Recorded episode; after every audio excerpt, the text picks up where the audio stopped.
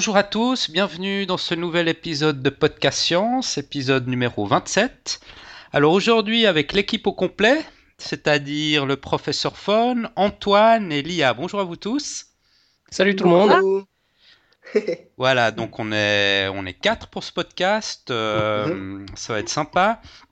On va peut-être commencer avant de rentrer dans le vif des dossiers. Euh, on va commencer avec les petites news Facebook de la semaine. Qu'est-ce que vous en pensez? Ah ouais, moi j'adore ça. Toujours, les petites news. ok. Alors bon, bah, comme d'habitude, on, nous a publié plein, plein de petites news sur, le, sur notre page Facebook. Alors pour commencer, il y a, y a, un article qui a été envoyé par Olivier Tripet, qui est, qui est paru dans le journal suisse le matin, intitulé Ils sont fous, c'est savants. Donc euh, le, journaliste s'est amusé à faire un tour d'horizon des savants fous de notre histoire, d'Archimède à nos jours. Je ne sais pas si vous avez l'occasion de lire, il y a des petites anecdotes sur la folie des, différents savants et grands, grands scientifiques de l'histoire. C'est un article amusant. Ouais, j'avais regardé au moment où il l'a où il l'a partagé, euh, mais j'avoue que j'ai déjà un petit peu oublié. bon, on mettra le lien. Le lien est sur le site. Euh, ça sera l'occasion de le relire. Euh, sinon, on a aussi Eric Noël qui a partagé une vidéo qui nous montre comment faire scintiller des fleurs dans l'obscurité à la lumière ultraviolette en utilisant un colorant fluorescent. C'est assez impressionnant. Bah là, sur, sur ce coup-là, il m'a grillé parce que c'est, c'était censé être la, prochaine expérience de C'est pas faux en fait. Ah, flûte C'est pas grave, de toute façon, euh, je la ferai quand même. Mais, euh, mais allez la voir, la, la vidéo, parce que c'est vraiment super sympa. Et ça, ça donne le plus bel effet. Ouais, puis il fait ça avec un Stabiloboss en fait. Ouais, ouais. ouais avec un, un, un Stabiloboss. Ouais. Un fluo, ouais. ouais. Mhm. Ouais, avec du euh, matériel maison. Hein. Il y a, il y a, y a pas de, grands, de grands instruments et de gros matériel. c'est ça qui me plaisait dans l'expérience, quoi. Donc, euh, c'était euh, c'est super sympa. Sinon, alors, bon, un, une découverte un peu controversée. Un, un, scientifique de la NASA aurait découvert une preuve de vie extraterrestre sur des restes de météorites. Ah, de nouveau De nouveau, il s'agirait de fossiles démontrant l'existence de vie bactérienne hors de la planète Terre. Alors, euh, bah voilà, une nouvelle, une étude un peu controversée euh, par la communauté scientifique et apprend vraiment avec des pincettes. Euh, ouais, ça, devient un peu une habitude, c'est temps à la NASA d'annoncer des trucs avant qu'ils soient vérifiés. Ouais, mais attention, c'est même pas la NASA, tu, comme, je vais le dire. Mhm. Ah. en fait, Bon, cette annonce, d'une part, relance chez certains l'idée et les fantasmes que la vie sur Terre ne serait peut-être pas apparue d'elle-même, mais aurait comme origine des microbactéries présentes dans des comètes, des météorites et dans la poussière interstellaire, et ces microbactéries auraient fécondé notre planète. Alors, ce qu'il faut savoir sur cette étude, c'est que la recherche n'a pas été effectuée par la NASA, mais par un astrobiologiste de la NASA à titre personnel. Déjà pour commencer. il s'embêtait le week-end et hop, il s'est dit tiens, on va, aller, on va aller chercher la vie sur les météorites. Ouais, ou il était peut-être en manque de, de, reconnaissance, je sais pas.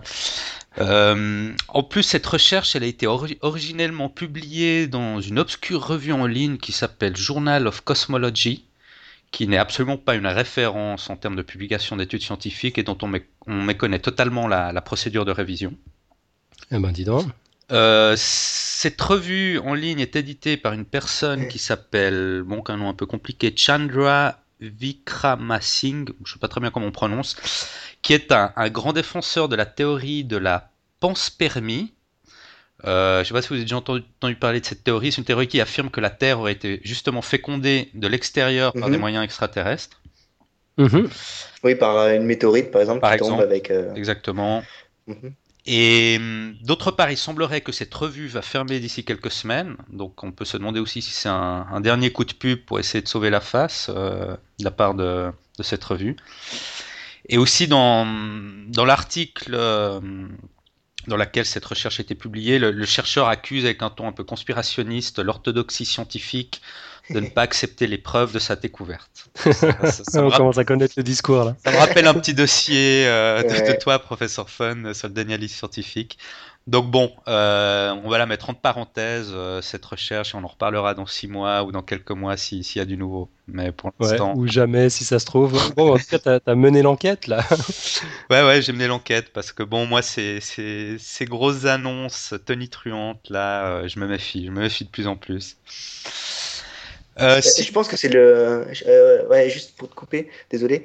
Je pense que c'est le, le, nouveau réflexe à avoir quand même de, de vraiment attendre, de, de, faire sa propre enquête parce que ça arrive de plus en plus fréquemment. Enfin, depuis que qu'on fait podcast science, c'est pas la première fois que ça arrive. Hein. Non, non, c'est pas la première de, fois. de trucs euh, hollywoodiens là, avec euh, et surtout avec des extraterrestres. Donc, euh, donc c'est pour ça quoi. Ouais. Alors, bon, bah, voilà. La nouvelle mission de Mathieu, maintenant la traque à la vérité. voilà. Sinon, alors, voilà, une chose un peu plus intéressante, par contre, que Olivier Tripré nous avise d'un documentaire intitulé E est égal à mc carré, donc une biographie de l'équation. Euh, c'est un documentaire qui sera diffusé le samedi 12 mars 20h40 sur Arte. Donc j'espère demain. Donc euh, demain, j'espère que vous écoutez pas trop tard ce podcast et que vous, aurez l'occasion de le visionner. Euh, bah voilà, ce documentaire partira sur les traces de la plus célèbre équation du monde et des illustres scientifiques ont contribué à la faire éclore. Une odyssée au cœur de la science moderne. très appétissant ce documentaire. J'espère que depuis l'Espagne, je vais avoir l'occasion de le voir. Je sais pas encore. On verra.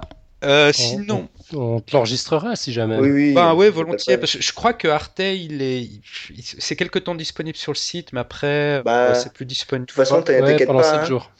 Ouais, mais t'inquiète pas, j'ai une Freebox et euh, je l'enregistre directement le flux en fait. Ouais, ben volontiers. Moi, moi. Programmé et euh, après je te le rip si tu veux, y a pas de problème. Volontiers. Ok. Voilà, c'est sûr que ça, c'était vraiment un bon documentaire pour, pour toi, quoi, Mathieu. Ouais, ouais ça, ça Là, c'est pile, pile dans ta cible. Exactement. Donc, euh... Euh, sinon, pour continuer avec les, les, les, news Facebook, il y a Xavier Agnès qui a aussi partagé une découverte sur le cannibalisme guerrier de Gauff's Cave, donc de la caverne de Gauff. Une découverte pas très appétissante et qui a suscité pas mal de réactions amusées sur Facebook. Euh, il s'agit en fait d'une découverte en Angleterre de trois crânes transformés en, en coupe à boire datant de 15 000 ans, qui révèlent d'une part le savoir-faire de, de, leurs artisans et d'autre part de, de pratiques cannibales. Ouais, j'ajouterais aussi euh, des goûts douteux en termes de vaisselle. Exactement. Euh, ouais, allez lisez l'article, vous verrez, c'est pas piqué des hannetons. Excellent. Et pour terminer, pour terminer, Olivier Trippet, à nouveau lui, nous recommande euh, un fil Twitter de Quantum Diaries.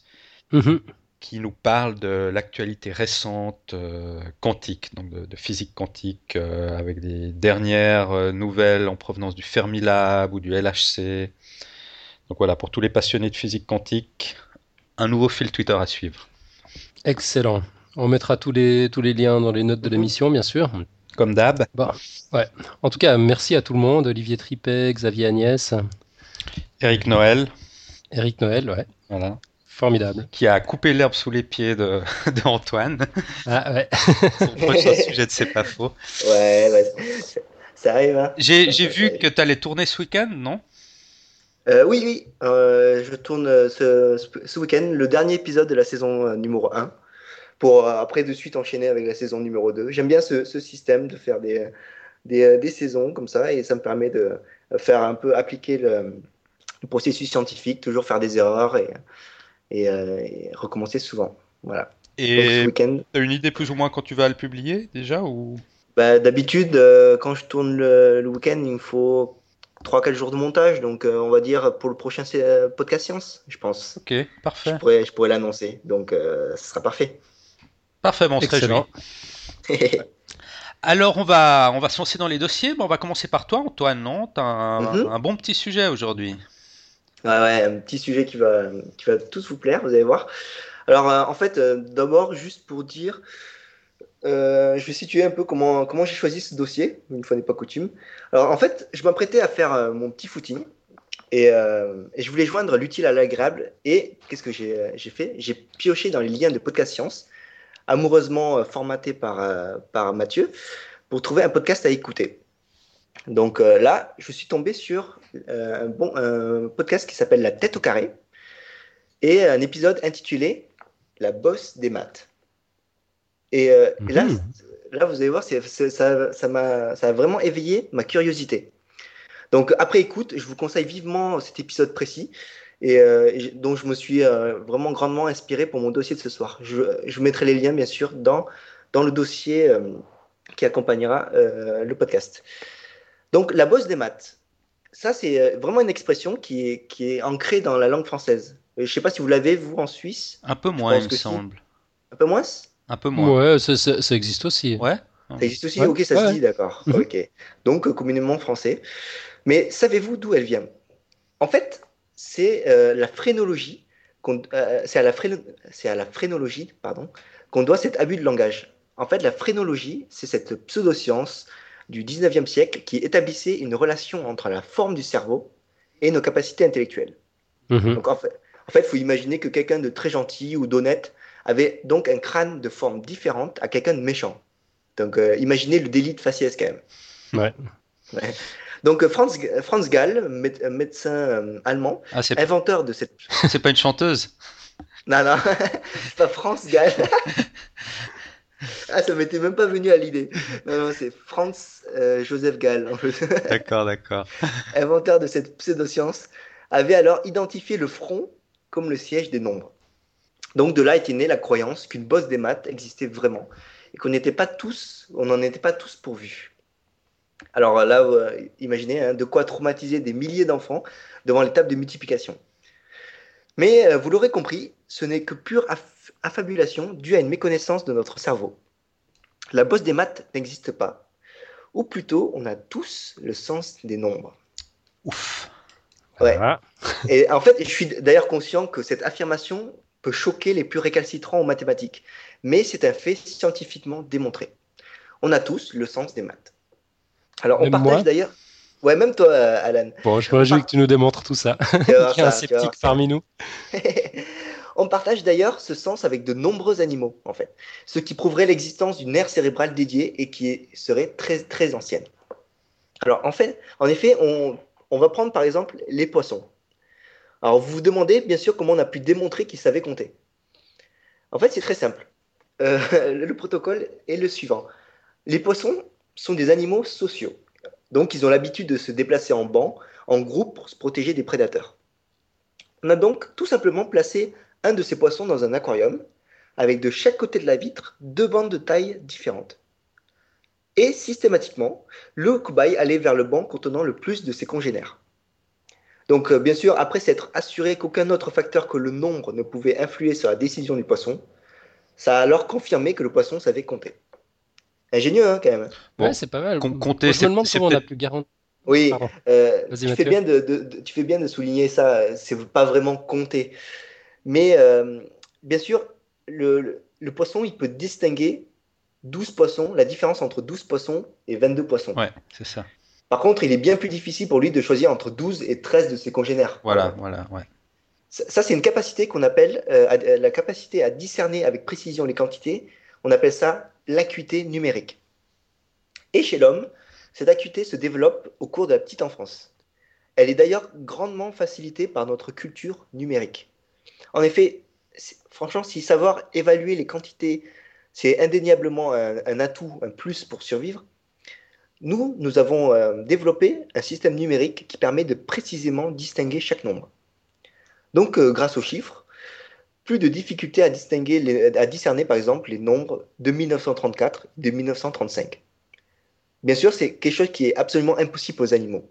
Et ça, c'est grâce à notre culture, cette culture numérique des nombres, euh, des chiffres. Mmh enfin, euh, c'est facile, mais euh, ça dépend pour qui. Si vous vous rappelez bien, donc je vous ai dit qu'on avait tous le sens des nombres. En fait, ce n'est pas entièrement vrai. C'est comme sa cousine la dyslexie pour les lettres, il existe bel et bien la dyscalculie pour les nombres. D'accord. La dyscalculie. Et donc, malheureusement, ce trouble est bien moins, euh, bien moins compris que la dyslexie. Il y, a beaucoup, il y a eu beaucoup moins de recherches, on sait beaucoup moins de choses dessus. Toutefois, il n'en est pas moins fréquent. Et c'est ça le malheur. Et euh, pour vous donner une petite idée de ce qui se passe, euh, en voici quelques symptômes que j'ai pris sur la page Wikipédia. Alors, euh, difficulté à comprendre le concept du temps et à estimer le temps qui passe. La, personne dyscalculique est souvent en retard ou en avance. Difficulté, bien sûr, avec les tables de multiplication, de soustraction, d'addition, de division et de calcul mental. Et euh, quelque chose que j'apparenterais euh, quasiment à la dyslexie, mais vraiment pour les, euh, pour les, pour les nombres, c'est incapacité à lire une suite de nombres ou à l'inverser lorsqu'il la répète, comme dire 56 au lieu de 65. Ah ouais, marrant. Donc là, c'est la dyscalculie. Heureusement, bien sûr, la, recherche avance, hein, notamment en France. Et d'ailleurs, l'INSERM a développé un logiciel qui s'appelle la course au nombre, qui est un logiciel euh, totalement open source, dont je vous mettrai le lien bien sûr dans le dossier, et, que, euh, et qui permet d'améliorer la condition des petits dyscalculiques qui ont entre 4 et 8 ans. En fait, il faut vraiment faire un, diagnostic assez tôt, et après, euh, ça, ça, se traite plus ou moins bien, un peu comme la dyslexie. Et tu, tu, plus ou moins facile à corriger à cet âge-là, c'est ça? Oui, c'est plus facile à corriger à cet âge-là. Mhm. Donc on peut, on peut, ils peuvent pas vraiment corriger, mais le compenser. Et tu penses que ce logiciel peut être utilisé simplement par des parents ou faut aller chez un spécialiste quand même euh? Non, non, euh, enfin, normalement, la dyscalculie est, euh, est détectée par les orthophonistes, mais on, peut.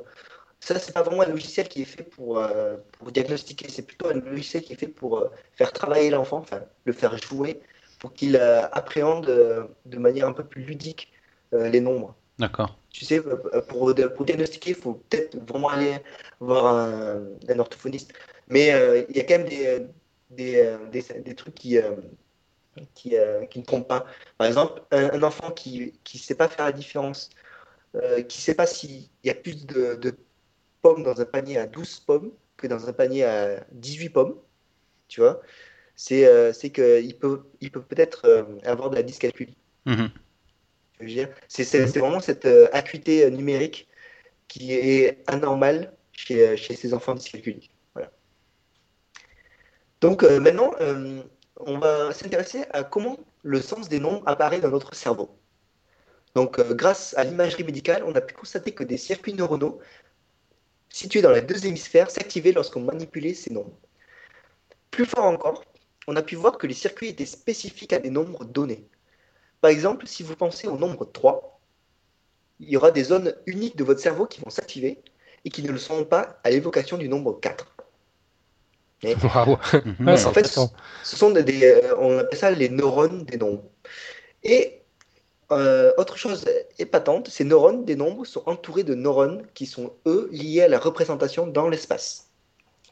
Donc, vous allez voir, cette relation entre nombre et espace est vraiment fascinante. Et c'est elle qui nous a permis, qui nous permet toujours de réellement appréhender euh, les mathématiques. Là, je parle plus des nombres, mais vraiment des mathématiques. En effet, par exemple, on a tous euh, cette représentation de la ligne numérique. En fait, les nombres, pour, euh, pour, nous, sont comme sur une flèche, avec les petits à gauche et les grands à droite. Non? Enfin, normalement? Ouais, ouais, ouais. Ouais, non, non. En fait, euh, cette, représentation spatiale, on peut, on peut très bien la, la voir. Imaginez que, en fait, un petit protocole euh, qui a été fait en France, dans un laboratoire, imaginez, euh, on vous met dans le noir, donc vous avez les yeux ouverts comme ça, et on vous demande de penser à un nombre grand. Ben, en fait, vos yeux, inconsciemment dans le noir, vont se déplacer vers la droite. C'est bien, bien le fait qu'ils se déplacent sur cette ligne numérique. Et euh, donc, euh, ça marche aussi pour les additions. Donc, euh, quand on fait des additions, on regarde plus vers la droite, alors que, a, priori, quand on fait des soustractions, on regarde plus vers la gauche, vu que les nombres s'abaissent. Mais, mais, mais, ça, c'est juste une question de convention, parce qu'on nous a enseigné petit en mathématiques, on nous a dessiné une droite avec les, les, chiffres positifs qui vont, qui vont vers la droite. Oui, en fait, c'était une façon de. En fait, pour appréhender les mathématiques, c'est un peu comme appréhender la lecture, tu vois. Mm on a, eu besoin d'avoir d'une représentation. La, lecture, on a eu besoin d'avoir une représentation des formes. Là, on a besoin d'avoir une représentation spatiale. Tu vas voir, ça, va faire plus de sens avec, euh, avec un concept qui n'existe pas dans la, nature. Parce que les, euh, nombres euh, positifs, concrets, ben, ça existe dans la nature. On peut compter trois chèvres, six arbres, tout ça. Mais le combat était bien plus difficile pour, par exemple, les nombres négatifs les nombres négatifs, il faut savoir que ça, c'est facile maintenant pour nous. Il suffit juste de les représenter à gauche de notre ligne numérique, vous êtes d'accord? Mhm. Mhm. Mais en fait, il faut, il faut savoir que ça a été une grande bataille entre les mathématiciens de génie. Et, euh, et c'est, pour la petite histoire, ces nombres négatifs n'ont été communément acceptés qu'au début du 19e siècle. En fait, avant, ben, on pensait que ces nombres absurdes, irréels, on ne pouvait pas les, euh, les, vraiment euh, les concevoir. Ouais. Vous voyez? Et c'est grâce. Mais on s'en servait en mathématiques quand même, non? Avant le 19e siècle. oui, on s'en servait. mais à titre, euh, comment on va dire, euh, plutôt sporadique. On s'en servait plus pour euh, des, par exemple, des exposants, tout ça. Jamais vraiment pour faire des additions, des soustractions. Non, sincèrement. Et je pense qu'il y avait différentes écoles. Il y a peut-être certaines écoles qui les utilisaient et d'autres pas. Bien sûr. Après, il y, a des avant-gardistes, bien sûr. Mais je veux dire, accepté par la, la population, tout le monde, il a fallu attendre un grand moment. Et c'est assez génial parce que tous les enfants, maintenant, ben, vivent, cette, euh, vivent euh, ce, tournant à chaque fois. À chaque fois qu'ils apprennent euh, les nombres, à chaque fois qu'ils font de l'apprentissage des mathématiques, ils, ils, luttent contre leur cerveau grâce à cette représentation spatiale pour essayer de d'appréhender le concept de nombre négatif, par exemple. Là, j'ai parlé de nombre négatif, mais il y a encore beaucoup, par exemple, dans, en, primaire, même au, collège, qui, qui, ne pensent pas que les fractions sont des nombres. Vous voyez le truc? Mhm. Ouais. Et en fait, les fractions, ben, il faut bien les représenter spatialement, c'est un camembert, quoi. Un nombre de parts. Après, il y a les nombres plus euh, complexes, les nombres complexes, imaginaires, qui eux sont bien plus difficiles à représenter spatialement, mais euh, on y arrive très bien. En fait, c'est un, un, plan. C'est deux dimensions. Oui, c'est deux dimensions, voilà. Et euh, donc, en fait, c'est des concepts qui n'existent pas et qu'on a, on a, en contrepartie, on a formé notre cerveau pour pouvoir les appréhender. Vous voyez? Ouais. Et grâce à c'est grâce à vraiment cette euh, relation entre, entre représentation spatiale et nombre. Mais, euh, mais ah oui, là pour finir, en fait, j'ai commencé ce dossier par casser le mythe de la bosse des maths. Je vais finir en brisant une autre légende urbaine sur les mathématiques.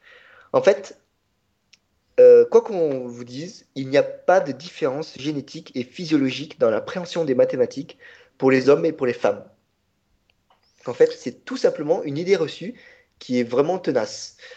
Bien sûr, euh, si dès le plus jeune âge, on vous dit que de toute façon, bah, vous serez mauvais en maths, en fait, vous finissez euh, fatalement par le devenir réellement. En fait, c'est vraiment la faute à ce stéréotype euh, sexuel.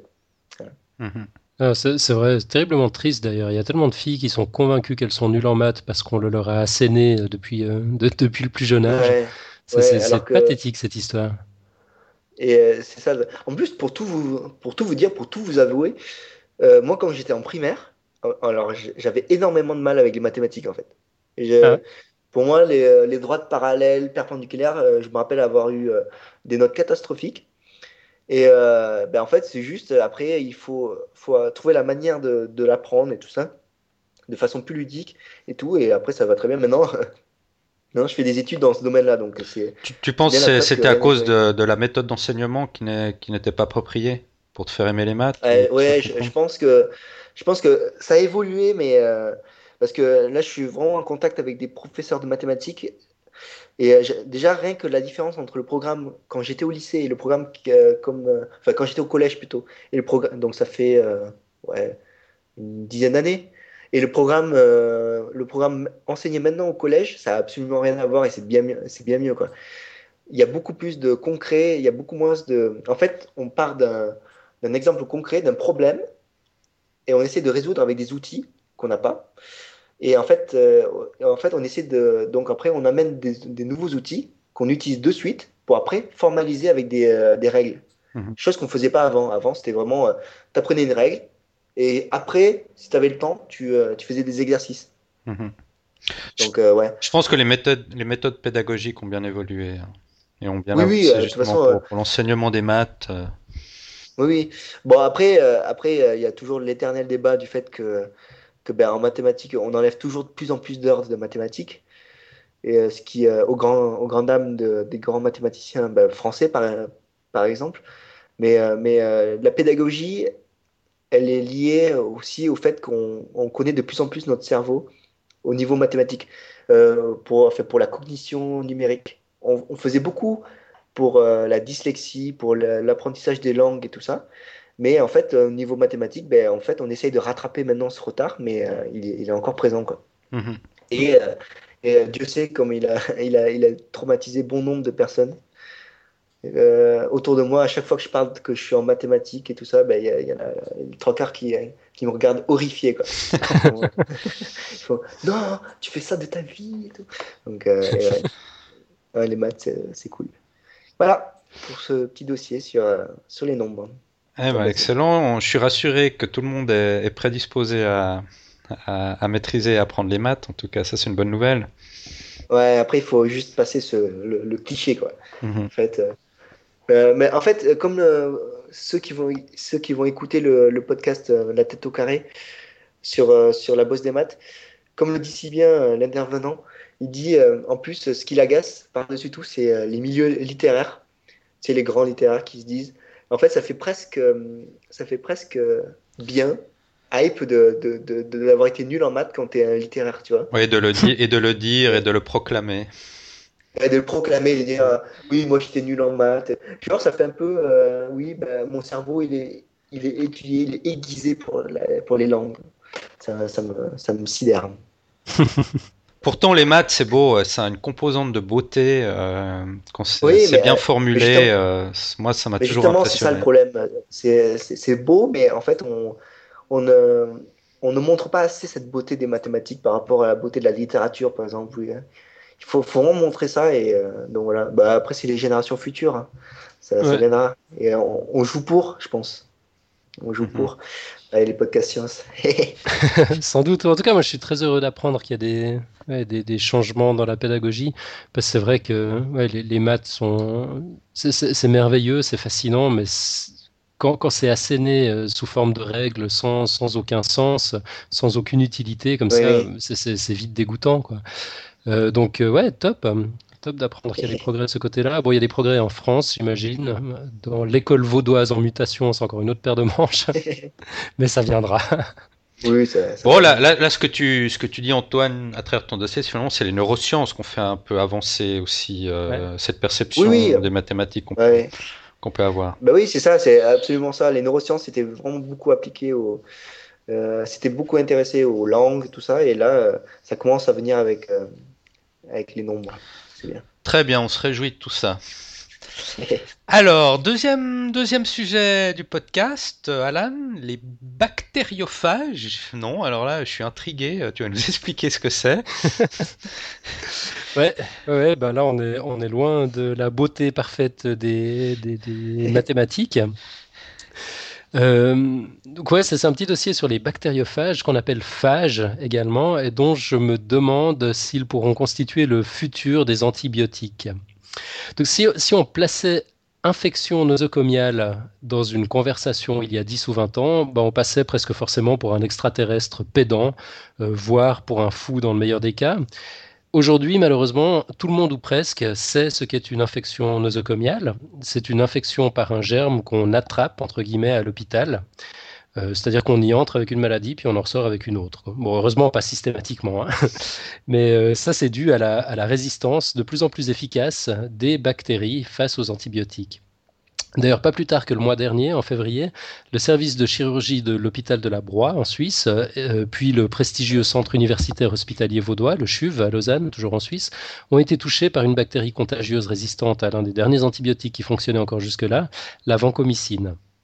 Idem à Marseille, en France, où la terrible bactérie Acinetobacter baumani résistante à tous les antibiotiques, découverte pour la première fois en 2001, a fait un fracassant retour chez un patient hospitalisé à l'assistance publique des hôpitaux de Marseille, comme nous le rappelait récemment un article de Futura Science. Donc, concernant les antibiotiques, je pense qu'on peut parler de la fin du, miracle euh, des antibiotiques. En fait, depuis la découverte de la pénicilline en 1928 par l'Écossais Alexander Fleming, en fait, euh, loi de Stigler oblige, la découverte avait été faite 32 ans plus tôt par le français Ernest Duchesne. Ah, tiens donc, je savais pas ça. Ah ouais, tu vois, encore, euh, encore une manifestation. moi, j'étais persuadé que là, j'étais persuadé que c'était vraiment lui, c'était vraiment Fleming. Ok. Bah non, en fait, Fleming a, juste été le premier à comprendre le potentiel euh, de la pénicilline pour la médecine. Il n'avait pas découvert ça par hasard en plus? Euh, oui, oui, oui, oui, absolument. Non, j'en parle pas, mais c'est vrai qu'il était très désordonné. Euh, oui, c'est ça. Il, avait tendance à laisser traîner les trucs. Et puis, c'est dans le cadre d'une autre recherche qui n'avait rien à voir avec les, antibiotiques qu'il a, qu'il a découvert l'effet de la pénicilline. Je crois, je crois que c'était. là, il faut, faut, m'arrêter si je dis des, des, bêtises, mais je crois que c'était des, des moisissures qui avaient attaqué ces boîtes de pétri. Oui, c'est ça. Qui contenaient des, des bactéries à l'intérieur. Ouais, je, crois que c'est ça. Je crois que c'est ça. Ouais. ça. Ouais. se renseigner, mais, euh, mais je pense que c'est ça. Donc, vas-y, continue. il, il, avait tendance à pas être très ordonné ce garçon. Et puis effectivement, laisser traîner des trucs finalement, euh, parfois ça, ça, peut avoir des avantages. Petite parenthèse juste entre deux, euh, à, propos de ces découvertes par hasard sur les scientifiques, j'ai écouté récemment un, podcast sur la, la sérendipité. Et justement, on débattait dans ce podcast sur jusqu'à quel point la, donc la sérendipité, c'est le fait de, découvrir par hasard quelque chose. Enfin, justement, dans ce podcast, on disserte un peu sur ce que c'est la sérendipité et justement appliqué dans, dans les recherches scientifiques et jusqu'à quel point ça a pu influencer la science ou pas. Un podcast intéressant, si je retrouve, je, je le mettrai sur le site aussi. Voilà, fermez la parenthèse. c'est un sujet que j'adore. Ben non, je prolonge un tout petit peu la, la, parenthèse. Euh, il y, y, avait le livre formidable d'ailleurs de euh, Nicolas Taleb Nassim, euh, publié il y a quelques années, le Black Swan, qui a été traduit d'ailleurs maintenant, on le trouve, le, le Signe Noir, euh, qui démontre en fait que toutes les grandes avancées de, de l'humanité sont arrivées pratiquement par hasard et de manière complètement imprévisible. Euh, ça, ça porte justement sur la, sur la sérendipité. Enfin, c'est absolument passionnant. Puis ouais, alors si tu arrives à retrouver ce podcast, je, je suis preneur. D'accord. pareil. Ouais. je le rechercherai. C'est un sujet que j'adore. Volontiers. Donc, euh, ouais, depuis, 1928, euh, euh, la, pénicilline d'abord et puis les antibiotiques en général ont, fait des miracles, ont sauvé des vies, des millions de vies. En, 1900, la pneumonie, la tuberculose, la gastroentérite et la diphtérie étaient à elles seules la cause d'un tiers de la mortalité humaine. Et puis tout ça, grâce aux antibiotiques, a été pratiquement complètement éradiqué. Mais bon, le miracle a ses limites.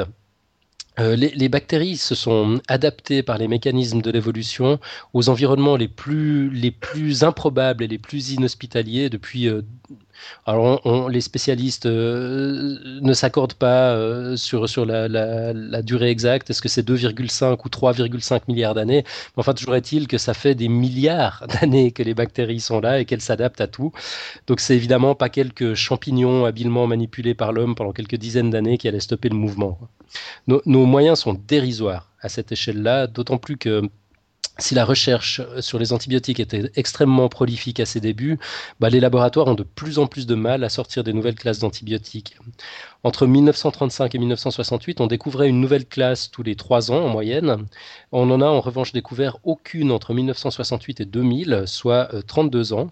Et, ouais, et encore, selon un article du Times de l'année dernière, euh, évidemment euh, qui, qui, sera cliquable dans la page du dossier, euh, qui relayait l'annonce de, la découverte d'une nouvelle classe d'antibiotiques à fin 2009. Euh, la dernière découverte d'une classe d'antibiotiques remontait à 1962. Toutes les autres découvertes en étaient dérivées. Euh, attends, Alan, qu'est-ce que tu entends par classe en fait?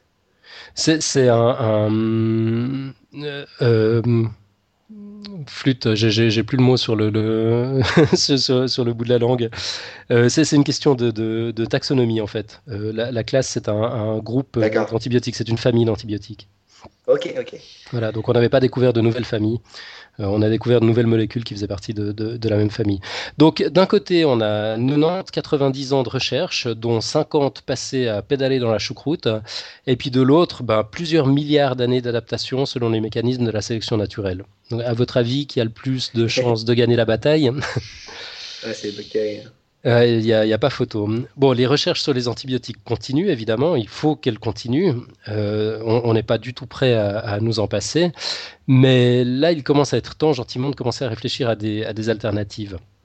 Donc, vous n'avez jamais entendu parler des bactériophages ou de la phagothérapie encore?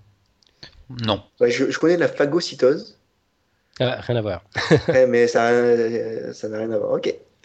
Ok, bah on va commencer par poser le décor. Alors les bactériophages, c'est quoi? J'ai appelé notre ami Wiki, Wikipédia à la rescousse, qui nous dit que un bactériophage ou phage est un virus n'infectant que des bactéries.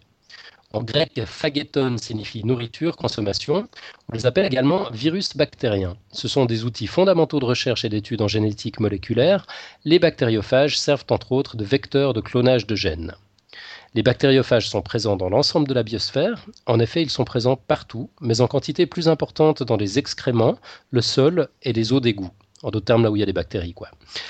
La découverte des bactériophages se fait en 1915 par Frédéric Twort à Londres, qui remarque que des colonies de microcoques prenaient parfois un aspect vitreux dû à une destruction des cellules bactériennes et que cette caractéristique était transmissible à des colonies normales par simple contact.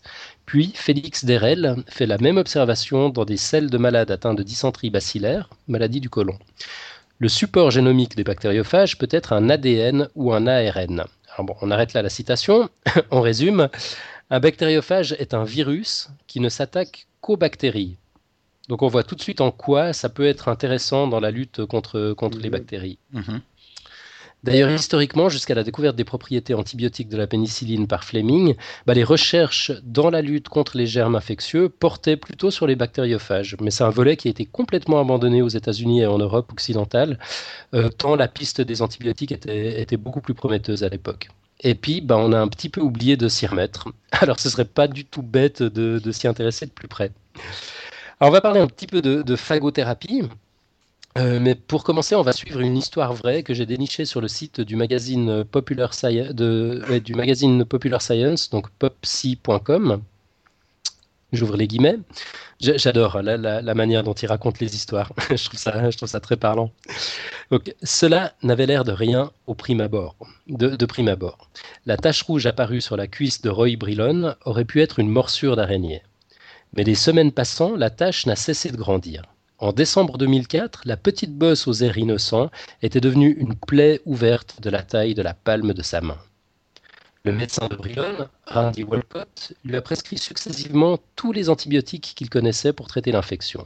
Mais la lésion ne faisait que s'aggraver. C'était vraiment terrible, dit Brillon, un peintre en bâtiment retraité de 62 ans de Lubbock, au Texas. J'ai dû arrêter le travail parce que je ne pouvais plus monter sur des échelles. Brillon avait le sentiment de se faire littéralement dévorer de l'intérieur. Et c'est effectivement ce qui était en train de se passer si on ne parvient pas à les maîtriser, des bactéries comme les streptocoques ou les staphylocoques dévorent les tissus mous environnants pour se maintenir en vie, creusant un peu plus la plaie chaque jour avec une efficacité terrifiante. La douleur était insupportable et même la morphine n'y faisait plus rien. Walcott, le médecin donc, connaissait bien le pronostic pour les patients souffrant d'une infection résistante aux antibiotiques comme celle de Brillon.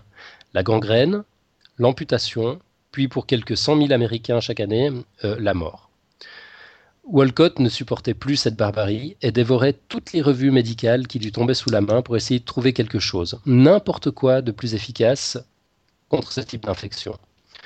Lorsque Brillon se présenta à son rendez-vous de suivi, trois semaines plus tard, Walcott entra dans la pièce avec une pipette dans une main et une fiole de liquide dans l'autre, liquide qui ressemblait à s'y méprendre à l'eau d'un étang. Walcott tenait en fait dans sa main le quelque chose, le n'importe quoi de plus efficace qu'il était prêt à tenter, une mixture dégoûtante de virus mangeurs de bactéries, des bactériophages. Voilà, le décor est posé. J'adore cette manière de raconter les histoires. Moi, c'est un roman. Hein. Ah ouais Là, vous, êtes tenu en haleine, j'espère. Ouais, attends, on, boit, on boit tes paroles.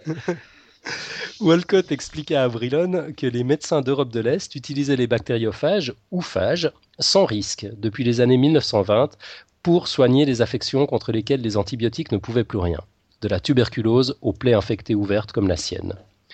Même les groupes pharmaceutiques américains les vendaient jusqu'au début des années 40. Mais la pénicilline, plus efficace, plus propre et plus rentable, a fini par être préférée et généralisée.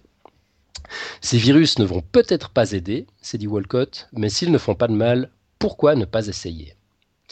Alors, ce ne fut pas, difficile de convaincre Brillon, le, patient. Par contre, convaincre la FDA, la Food and Drug Administration, l'autorité de régulation des denrées alimentaires et des médicaments aux États-Unis, était une autre histoire.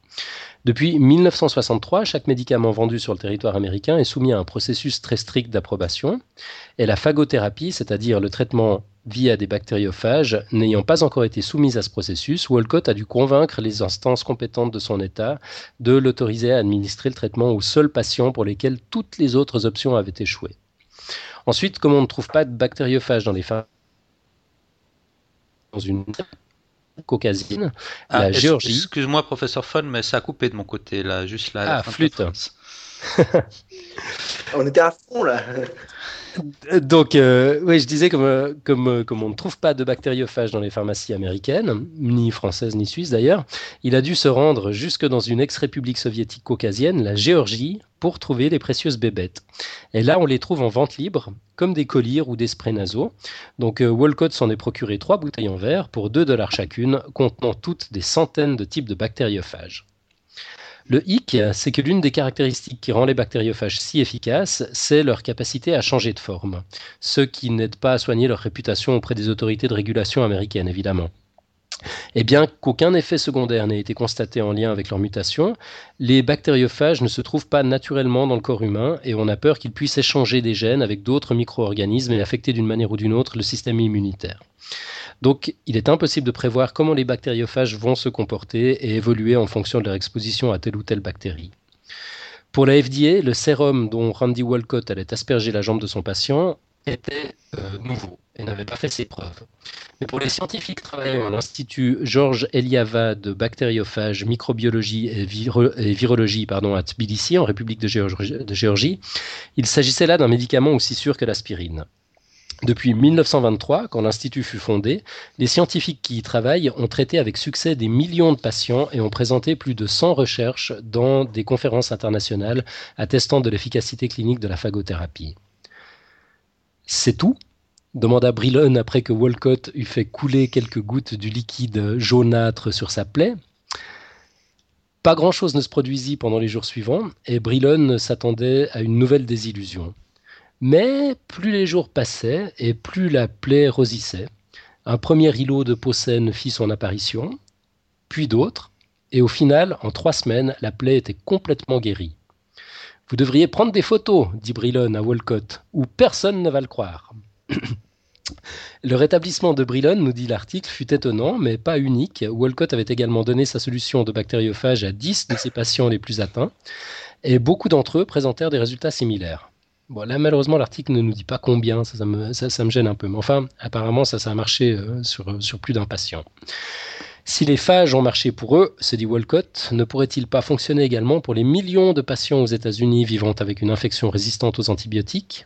Ces patients en étaient la preuve vivante, et la vraie question était pourrait-on ou non convaincre la FDA alors l'article continue, il y a le lien, si ça vous intéresse, vous, vous pourrez le lire, mais enfin moi je, vais fermer là les guillemets. À ma connaissance, Walcott n'a toujours pas convaincu la FDA et Brillon euh, avait, au moment de la rédaction de l'article en 2009, d'autres problèmes de santé indépendants de sa plaie et des phages, malheureusement. Pardon, j'ai juste un, chat dans la gorge, il faut que je boive une goutte. Voilà. Peut-être que j'essaye de traiter mon rhume au bactériophage. Respire bien, avale tranquillement on, est tout, on est tout, oui. Donc voilà, cette jolie histoire nous donne quand même une, bonne idée du potentiel formidable de cette approche alternative. Les bactériophages sont partout dans la nature, ce seraient même les organismes les plus nombreux sur la planète. Et l'équilibre entre les phages et les bactéries, selon, selon Wikipédia, est stable depuis des milliards d'années. Alors que euh, les, phages et les bactéries justement évoluent dans les mêmes environnements. Partout où on trouve des bactéries, on trouve des phages. Ça laisse supposer que leurs stratégies d'évolution sont, synchronisées quelque part et que les bactéries n'arrivent pas à prendre euh, d'avance sur les bactériophages comme elles en ont pris euh, dans leur lutte contre les antibiotiques. Donc la phagothérapie, en plus, contrairement à l'antibiothérapie, est extrêmement bien ciblée on peut sélectionner très finement la bactérie à traiter sans rien affecter dans les alentours et sans effet secondaire. Pardon, il faut de nouveau que je fasse une petite pause, euh, une petite pause tout là. Vas-y. En, attendant, moi je me pose une question. Euh, est-ce qu'il y a, est-ce qu'il y a des bactériophages pour, pour tout type de bactéries et tout type de pathologies qu'on peut retrouver chez l'homme? Enfin, tu as dit qu'il y avait des phages qui, évoluaient en parallèle avec les bactéries. Mais est-ce que tous ces phages sont utilisables pour soigner différents types de pathologies dues à des bactéries chez l'homme? Ouais, c'est une excellente question. Alors ça, je sais pas en fait. J'ai pas assez de. Autant que les antibiotiques, je veux dire, si on arrive aussi une gamme aussi large de. Euh, je peux, ah, je, peux intervenir. euh, enfin, je crois que personne connaît la réponse, mais euh, à mon avis, il doit exister quand même des bactériophages. Enfin, d'après ce, que, ce qui est raconté autour, oui, il y aurait presque un bactériophage par bactérie. Mhm. Donc euh, potentiellement, potentiellement, potentiellement, oui. En tout cas, il, je crois que ni toutes les bactéries existantes sont connues, ni les bactériophages, mais euh, a priori, euh, il pourrait, pourrait y avoir, oui. Mhm. Ouais, sinon, sinon il n'y aurait pas d'équilibre, je pense, entre la population des, des phages et des, euh, et des bactéries. Mhm. Ouais, mais je vais voir si, si, si tous ces, ces, phages sont applicables pour, pour soigner l'homme. Mais ça, c'est justement des questions. Euh, euh, enfin, c'est plus complexe que ça. Après, je dirais la question parce que euh, je sais pas. Peut-être que j'en parle après. Je laisse finir Alan. D'accord. Ça marche. oui. J'ai coupé mon micro deux minutes. J'ai fini de tousser. Oh. Merci pour la petite pause. Bienvenue. donc voilà, on peut se demander si on a affaire à une, à une panacée, si on a enfin trouvé le remède miracle. Euh, bah, je dirais pas forcément. En fait, euh, les législations vont mettre du temps à s'adapter. Euh, parce que réglementer l'utilisation d'un organisme vivant en perpétuelle mutation est un véritable casse-tête technico-administratif. Et puis, il y a pas mal de problèmes éthiques apparemment insolubles qui sont également à mentionner. Donc, comme on l'a vu dans l'exemple de Walcott et de son patient, son patient Brilon, on expérimente sur des sujets humains. Alors certes, condamné euh, par, euh, par, euh, les, enfin, la médecine traditionnelle qui montre ses limites dans, ces cas-là, mais sujet humain quand même. D'autre part, on ne sait pas trop dans quelles conditions les recherches soviétiques ont été conduites. Et puis, il faut savoir aussi que les bactériophages sont utilisés dans un autre contexte, celui de la thérapie génique. Donc, ils ont la capacité d'utiliser la bactérie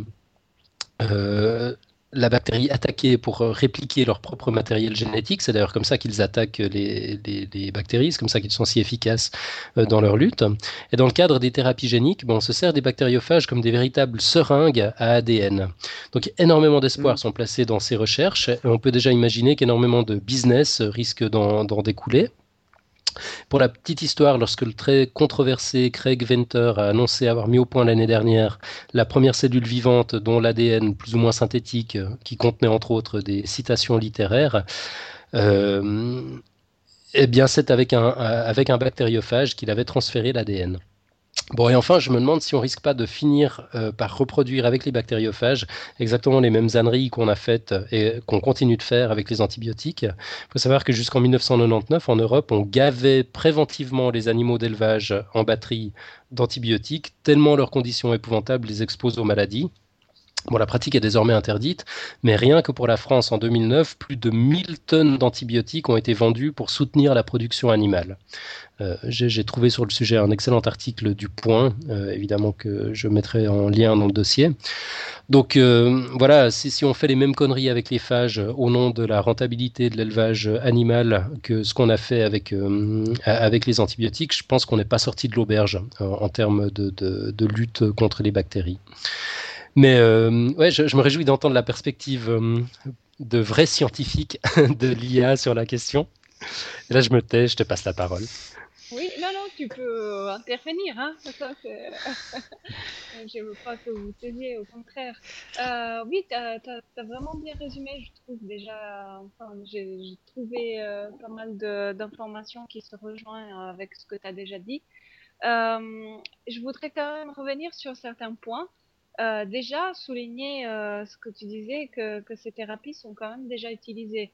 Donc c'est vrai qu'elles sont peu connues parce que euh, parle que des antibiotiques pour lutter contre les bactéries infectieuses, mais en fait c'est des thérapies qui sont déjà bien utilisées. et ça c'est, à mon avis, c'est intéressant parce que je crois que du moment où on voudra vraiment comprendre si ces bactériophages euh, ont vraiment un potentiel thérapeutique, il y a déjà quelque part des cobayes humains euh, qui ont été cobayes peut-être malgré eux, mais en tout cas l'étude a déjà été effectuée. Bon, les données sont ont pas l'air si clairs. Euh, c'est vrai qu'il y a peut-être du flou sur sur ces recherches, mais en tout cas, c'est c'est des recherches qui sont, enfin, l'utilisation est déjà un, acte, c'est déjà quelque chose qui est en train de se faire. Bon, le, le professeur Fon, excuse-moi, mais a, dit dans son dossier que dans les pays de l'Est de l'Europe, c'est utilisé depuis, depuis très longtemps en fait. Oui, oui, oui, mais il y a, c'est utilisé depuis très longtemps, mais il y a même des, des cliniques, euh, enfin, je veux dire, c'est quelque chose de, de recourant. Donc, euh, quelque part, c'est un peu, euh, ce que je trouve flou sur le sujet, c'est que quelque part, on ne sait pas trop si ça marche au niveau de la recherche, enfin, au niveau académique, on se dit qu'on ne sait pas si c'est quelque utilisé dans, dans, plusieurs pays. Donc c'est un peu flou. C'est quelque chose, euh, je crois que, que c'est un sujet de recherche qui est vraiment euh, très intéressant et ouvert parce que, parce que je crois que comme euh, tu as souligné avant, euh, il faut une alternative aussi aux antibiotiques. Donc euh, c'est quelque chose qui va être euh, je pense, de plus en plus en vogue maintenant au niveau de la recherche.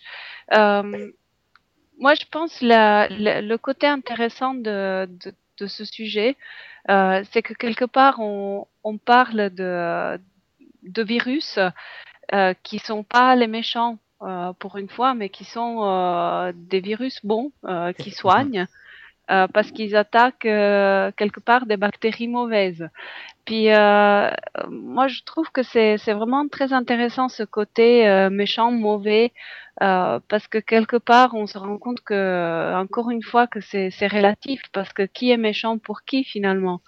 Ah ouais. Et euh, donc ça c'est je dirais c'est un aspect un peu comme ça philosophique derrière mais que quelque part cache aussi l'aspect euh, euh, vrai scientifique, dans le sens que pour que une phagothérapie soit efficace, ben justement, il faut que les, euh, disons que pour nous, vu qu'on regarde d'un point de vue humain, il faut que le virus il soit pas dangereux du tout pour nous et qu'il soit par contre très toxique pour la bactérie qui nous fait du mal mais qui soit vraiment spécifique pour cette bactérie, qui n'infecte pas d'autres bactéries qui éventuellement pourraient euh, collaborer avec nous. Donc c'est vraiment très subtil, c'est un équilibre euh, à trouver pour que finalement on trouve un bon virus euh, pour le, la bactérie méchante en question. Mmh. Et là, c'est d'un point de vue scientifique, c'est vraiment quelque chose de complexe en fait parce que euh, cette notion de, nocif, euh, d'un virus qui est nocif, euh, c'est quelque chose qui peut être traité en plusieurs points. Parce qu'en fait, tu as dit tout à l'heure très justement que normalement un bactériophage, c'est un virus qui est spécifique d'une bactérie, donc qui fait pas euh, qui attaque pas nos cellules euh, qui sont pas des bactéries. Mais mhm. euh, ceci dit, il pourrait y avoir quand même des effets nocifs euh, qui sont dus euh, justement au, selon comme la, le, le, bactériophage attaque la bactérie, la bactérie quand elle euh, elle meurt, elle peut relâcher des substances toxiques. Et puis ça, ça peut être un point qui euh, euh, finalement nous donne aussi une toxicité. Mhm qui est euh, c'est un des points qui est très euh, enfin d'après ce que j'ai vu sur les euh, sur les, points contre la phagothérapie justement le fait que les, bactéries quand elles sont attaquées par certains phages elles puissent relâcher des, substances nocives c'est un point qui est vraiment contre la, phagothérapie. En plus, il se peut que, les, que ces bactériophages, elles portent quand même des informations pour des protéines euh, qui peuvent être nocifs pour, euh, pour nos cellules. Mmh. Donc, euh, même si elles, leur spécificité est celle de tuer des bactéries, elles peuvent quand même avoir euh, des effets secondaires sur la sur sur, sur l'hôte humain, je dirais, parce que bah, finalement il y a des effets comme ça ou via les bactéries ou même d'eux-mêmes qui peuvent altérer nos fonctions. Donc euh, c'est pas tout à fait euh, quelque chose de enfin, je crois que c'est des, des, raisons qui ont fait que, que quelque part ces, ces bactériophages n'ont pas été euh, à la place des, des, des antibiotiques, mmh. mais c'est quand même les antibiotiques qui ont euh, qui ont gagné le plus pour l'instant euh, sur le marché. D'après ce que j'ai vu, il y a aussi d'autres d'autres raisons, plus peut-être politiques ou peut-être juste un peu le hasard de comment va l'histoire et la recherche. Mais bon, ça c'est, on va pas trop rentrer là-dedans, je crois. Euh, mais j'aimerais quand même, euh, enfin, ce que je trouvais vraiment intéressant au niveau de, de ces bactériophages, c'est certains points euh, qu'on a déjà vu aussi pour les antibiotiques. Par exemple, tu parlais tout à l'heure de, de la résistance aux antibiotiques. Mm Eh bien, euh, on peut aussi développer des résistances aux bactériophages. Ah. Parce que finalement, les, les, bactéries, quand elles sont attaquées par des, par des virus, ben, elles, elles, vont aussi s'adapter et puis devenir résistantes à ces virus aussi. Et puis, euh, un des avantages finalement de, d'utiliser de, des, des, bactériophages, ben, ça peut être que comme les, les virus, c'est quand même des êtres... Euh, bon, sur la définition d'être vivant pour le virus, c'est, c'est juste à la limite. Mais c'est quand même des êtres qui, qui peuvent évoluer, donc euh, qui sont considérés vivants selon certains euh, critères.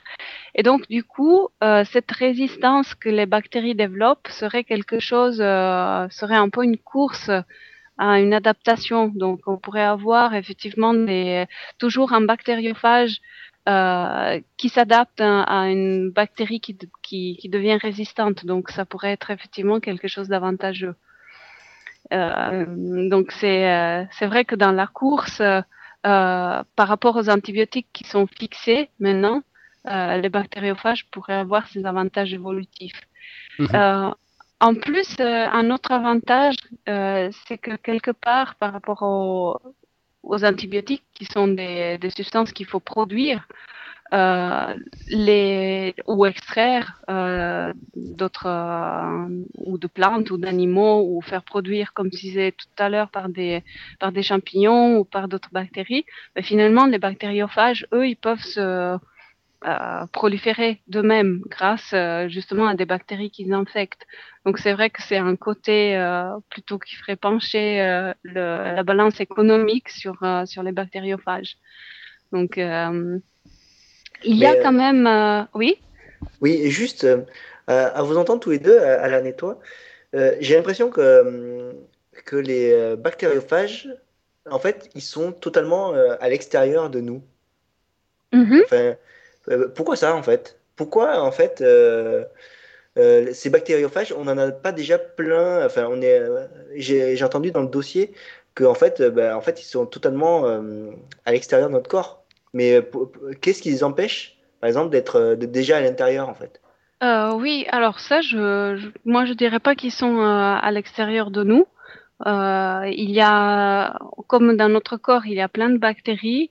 Euh, nous avons aussi euh, des virus et je pense que nous avons aussi des, des, virus qui attaquent des bactéries en nous. Donc certains bactériophages sont déjà là. Mais hum, je pense que c'est, enfin, notre corps est, euh, est un écosystème lui-même, euh, dans le sens qu'il y a, il y a des milliards de milliards de cellules, euh, dix fois plus de milliards de, de, bactéries. On est traversé par des virus. Euh, certains nous rendent malades, d'autres on s'en aperçoit pas.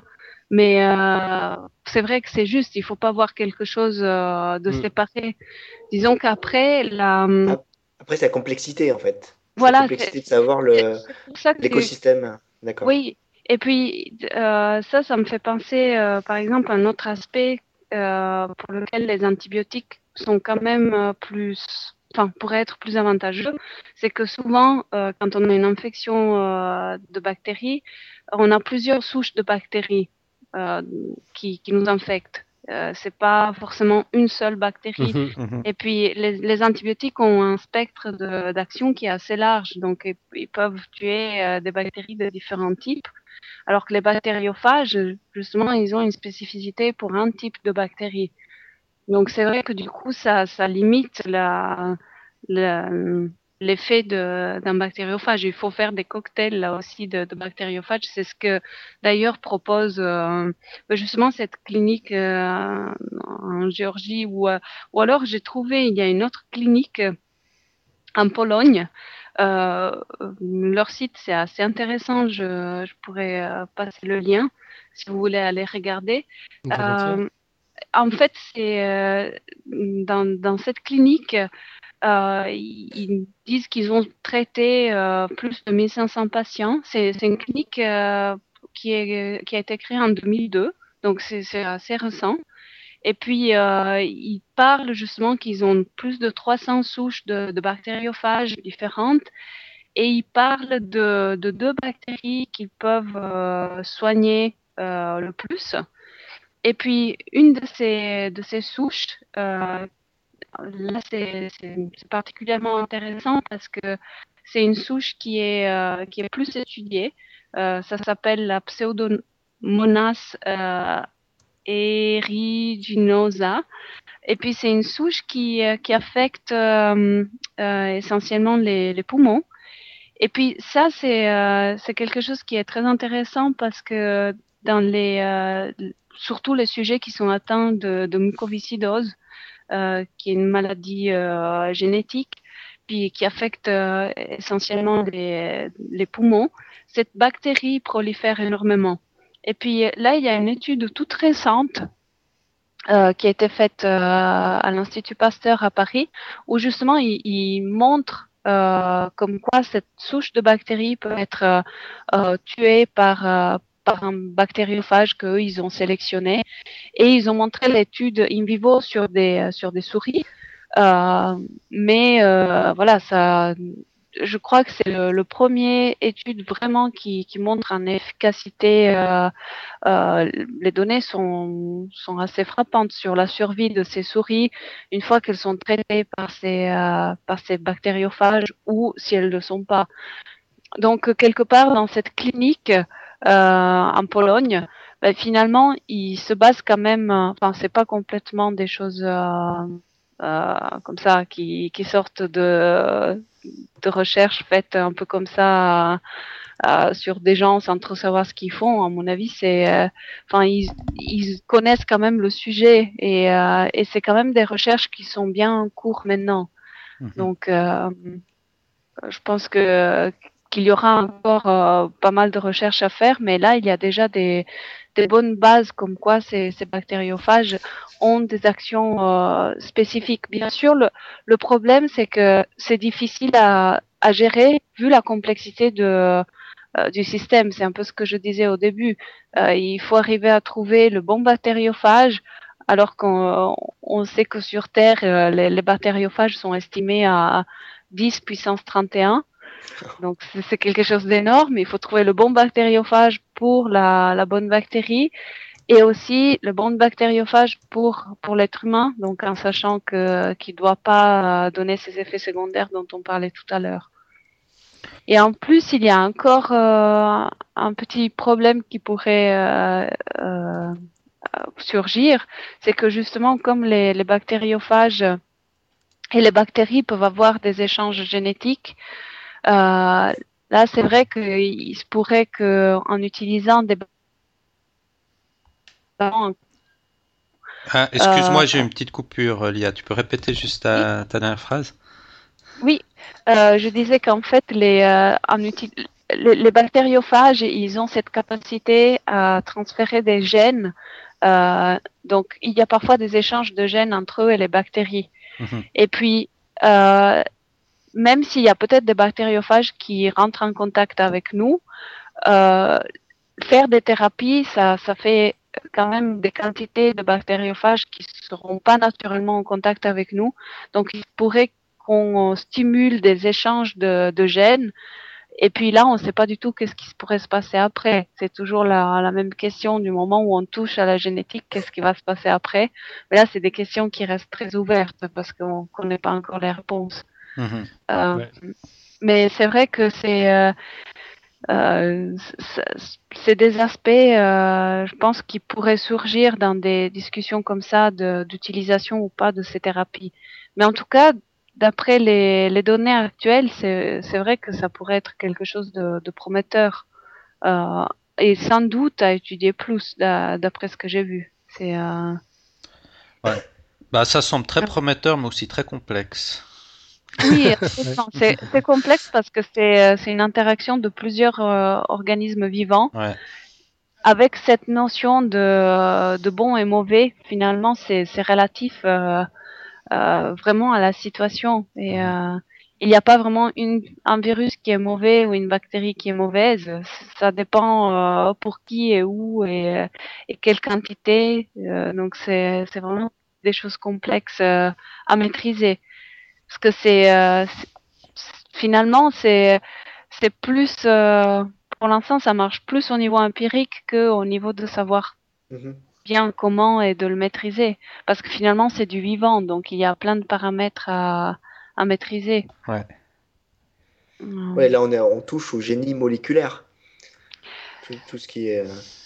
Tout oui, après, euh, ouais. Tout ce qui est manipulation du vivant, tout ça pour, euh, pour faire les choses. Mais bon, je pense que ça, ça va s'améliorer. On va, on va maîtriser la, technique. oui, on, a confiance en, euh, oui. dans la science. En tout cas, c'est euh, déjà une. Enfin, je trouve que c'est déjà une, une alternative. On n'avait pas d'alternative sinon. Oui, oui, oui. Et puis je crois que, que les études vont. Euh, d'après ce que j'ai vu, il y a eu vraiment un boom euh, de ces études ces dernières années. Ça a commencé il y a une vingtaine d'années. Là, il y a pas mal d'études sur les animaux. les études cliniques, je pense qu'ils vont. là, d'après ce que j'ai vu, ils sont pas tout à fait euh, ici en Europe, euh, euh, mais enfin, d'après ce que j'ai vu, je crois que ça, a été fait sur des hommes au Canada, vraiment en tant qu'étude clinique déjà. Je pense mhm. qu'ici, ça n'allait pas encore, mais donc ça va venir sûrement. Mais bon, les, les entreprises pharmaceutiques vont, vont forcément s'y mettre tôt ou tard aussi et investir dans la recherche là-dedans, j'imagine. Ouais, Je pense qu'il faut qu'elle trouve un business model encore. Ben, Parce qu'avec les antibiotiques, euh, c'était relativement simple dans la mesure où, comme Lia l'a dit, c'était des, des, des, des, formules finies qui bougeaient plus, alors que le bactériophage, il est en perpétuelle évolution. Tu vois, comment est-ce que tu le brevettes, comment est-ce que tu le fixes à un moment donné, et puis si tu le. oh, ils, ont des bons ils ont des bons avocats pour ça.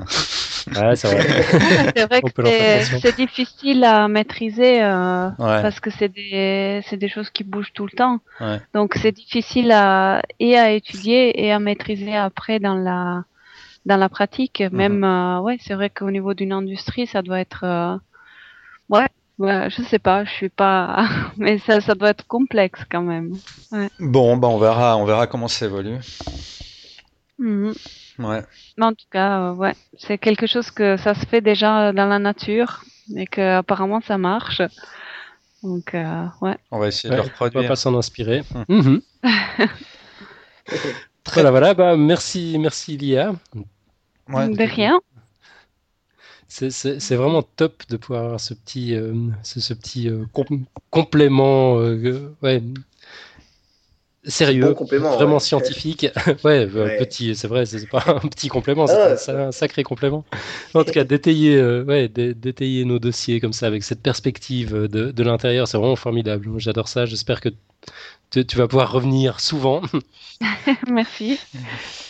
Ouais. Voilà, bon, on arrive gentiment au terme de l'émission. Là, on a de nouveau dépassé l'heure, j'ai l'impression, non? Euh, euh, allègrement, je ouais, crois. Ouais, ouais, oh, ça va. Ah, peut-être pas, non. Ouais, j'en suis à 1h08. Ouais. Bon, si mon compteur va juste. Bon, ceci dit, on abuse de la patience de nos auditeurs parce qu'on a déjà fait un numéro spécial aujourd'hui euh, qui a lui aussi duré une heure. Donc on en est à deux heures et quelques pour aujourd'hui. Terrible, c'est vrai, il faut qu'on abrège. Donc Mathieu, tu as une petite euh, quote pour fermer cette, euh, cette émission? Euh, Oui, bah d'ailleurs je l'ai tiré de, de, l'autre podcast qu'on a, qu'on a fait aujourd'hui, donc qui est publié sur le site. Sur le, on, a, on, a eu un entretien avec Jean-Michel Abrassard sur le scepticisme scientifique, et il a une formule qui m'a bien plu dans notre discussion. Alors lui, il l'appliquait au scepticisme scientifique. Moi, je la généralise un petit peu plus à la démarche scientifique, d'une manière plus générale. Je pense que ça peut aussi s'appliquer. Euh, donc la démarche scientifique, c'est utiliser la science comme méthode et la raison comme outil. Ah, c'est bien. C'est pas mal, mais euh, je trouve qu'il manque un truc quand même. Il, manque une dimension. Je pense que ça s'applique bien à la critique, au scepticisme scientifique, mais peut-être pas à la science. Peut-être pas à la démarche. Bah, C'est-à-dire qu'il n'y a pas que ça, il y a aussi euh, le, point de départ, il y a l'imagination, il y a l'hypothèse, enfin, il y a, quand même une dimension créative, exactement. L'intuition, ouais, c'est mhm. vrai. Qui après peut être juste ou fausse, qui va être invalidée ou pas par la méthode, euh, mais ça, peut-être que ça, ça, ça manque un peu finalement. Bon, bah j'essaierai. C'est un peu ouais, non, non c'est vrai qu'il y a, il y a, une... des critiques littéraires à des écrivains quelque part. je trouve qu'il y a. non, c'est vrai qu'il y a une dimension créative, créatrice dans la science. Moi, moi, je voyais plus la, démarche comme l'étape suivante à l'aspect imaginatif ou créatif, la, la, mise en pratique, on va dire. Mhm. je, bon, mais bon, oui, j'accepte la critique tout à fait. J'ai cassé ta côte, je suis désolé. Non, mais une côte est faite justement pour, euh, pour être débattue, c'est très bien, c'est très bien. Mais n'oublions pas quand même que, que, voilà, il faut une méthode et puis, et puis un peu de raison pour, euh, pour, pour, pour, pour aboutir à des bons résultats scientifiques. C'était ça un peu l'idée derrière. C'est vrai. Par opposition au manque de méthode et aux croyances diverses ou dogmes. Voilà, exactement. Très bien. Excellent. Alors voilà pour aujourd'hui. Euh, ben, ben, merci à tout le monde et on se retrouve la semaine prochaine. D'accord? Ça marche. Allez. Bah, bonne semaine. Bonne semaine. Ciao. Ciao, ciao.